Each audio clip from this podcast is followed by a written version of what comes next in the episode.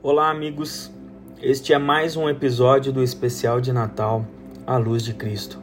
E hoje vamos refletir juntos sobre ele, nosso Salvador Jesus Cristo, ser a luz nas nossas famílias. Amém?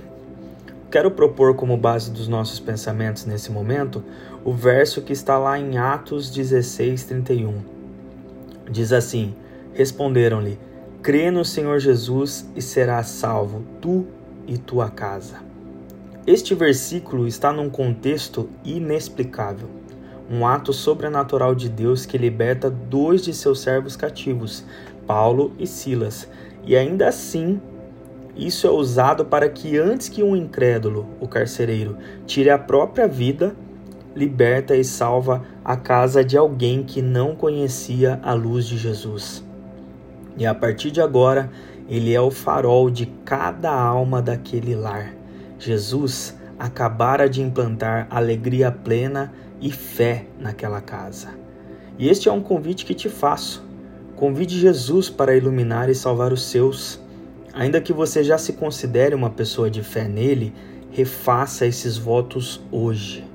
Peça a luz que não se acaba, o amor que não diminui, a misericórdia que desperta toda manhã antes mesmo de você. Só Ele, irmãos. Só Ele pode dar de graça tudo isso para o seu lar. E você verá que não há nada que você precise mais que isso. Coloque Ele no mais alto altar do seu lar, dos corações dos seus familiares. A luz posicionada com prioridade não deixa nada e nenhum canto escondido pela escuridão. Você se lembra da referência em Mateus 5,15, né? Nem se acende uma candeia para colocá-la debaixo do alqueire, mas no velador, e alumia todos os que se encontram na casa. E te agrego mais uma graça baseada neste verso, que agora você, a sua casa, iluminados por este amor de Jesus, iluminaremos os que amamos e até nossos inimigos, para que vejam a glória libertadora deste Deus. Cristo em vós, esperança da glória. Esse é um trecho do versículo de Colossenses 1, 27. Quero pontuar rapidamente com vocês, meus amigos, situações que Jesus viveu ou falou de família que nos são ensinos eternos e perpétuos em nossas casas.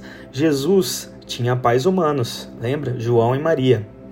E os dois entenderam a missão de cuidar e fazer crescer o Filho de Deus, nosso Salvador. Tal ponto que sua mãe foi a incentivadora do seu primeiro milagre. Ela também o acompanhou desde o seu nascimento até a morte. Guarde esta lição de sermos pais para nossos filhos que cuidam e mostram o caminho da vida, incentiva e intercede. E Jesus, que não deixou de honrá-los apesar de sua missão que rompia as barreiras humanas.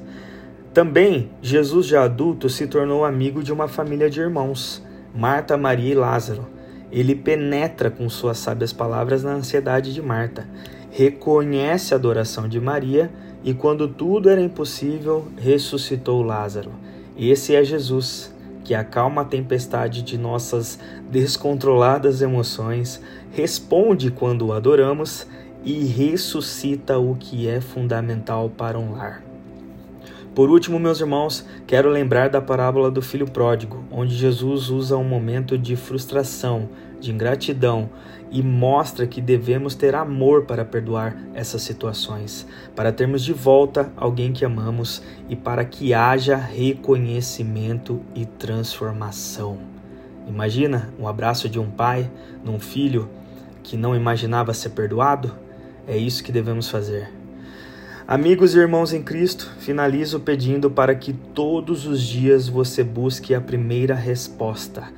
Jesus, você pode iluminar essa casa hoje? E eu já sei a resposta. Ele disse assim: Estarei contigo todos os dias até o fim dos tempos. Isso está lá em Mateus 28, 20. Aqui quem fala com vocês é o pastor Tiago Tonezer.